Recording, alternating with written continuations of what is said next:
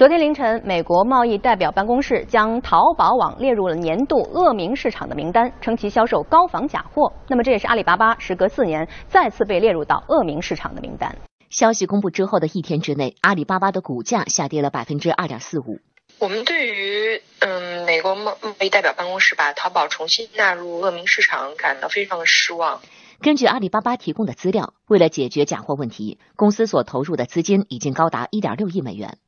截至今年八月，公司在一年内撤下三点八亿个产品页面，关闭十八万间淘宝店，并关闭了六百七十五家生产、存储或销售假货的运营机构。所谓恶名市场名单，其实就是出自这份美国贸易代表办公室发布的知识产权保护报告。我国包括淘宝网在内的四家线上市场、六家线下市场上榜，几乎占到总名单的四分之一。